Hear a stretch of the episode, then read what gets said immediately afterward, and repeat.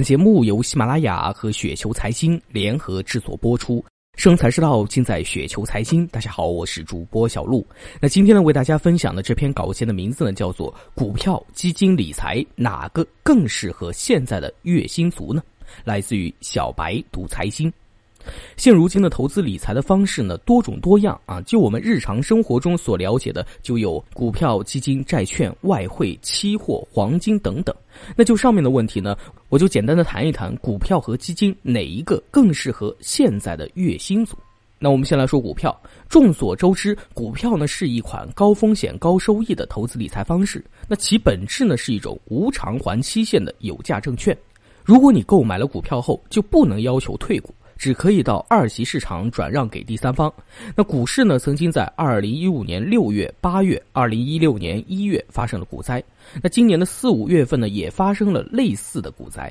那今年开始到今天为止呢，上证指数上涨了百分之八点六左右。去年二零一六年跌了百分之十二左右。那可见中国的股市容易大跌大涨，难以控制。那么为什么股票会是一种高风险高收益的投资理财方式呢？和商品一样，股票呢也有自己的市场行情和市场价值。那股票呢，在受到诸多因素的影响下，其价格呢会有很大的变化。就比如公司自身的经营状况、供求关系的变化、银行利率的升高或者降低、大众的心理需求的变更等等。那价格变化越大，风险性呢也就越高。买了股票的人心里呢就会越惶恐，因为呢他们自己很可能呢会遭受到巨大的损失。那这就是为什么说股票是一种高风险高收益的投资理财方式。中国的股市呢，散户占了约百分之九十，因为他们信息不对称，专业知识不足，所以比较容易受到股票价格变化的影响。一般都是涨了买，跌了卖。那我们再来说基金分类，基金呢一般有股票基金、债券基金、货币基金等。那其中股票基金的风险呢要数最高，相对股票基金来说呢，其他基金大概呢有这些优点。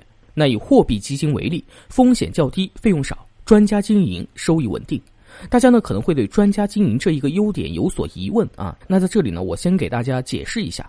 原来我们把钱拿出去购买基金，相关的基金管理公司呢，再把我们的钱投资购买短期货币工具，一般的期限呢在一年以内啊，平均的期限呢是一百二十天，如国债、央行票据、商业票据、银行定期存单、政府短期债券。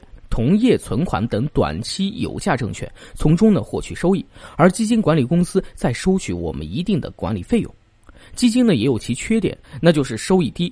那综合以上呢，我个人觉得基金这款投资理财方式呢更适合现在的月薪族，因为基金是一款懒人的理财方式，你不用投入过多的精力去处理。那当然呢，如果你对股票十分的热衷，那我呢也阻止不了你买股票的欲望。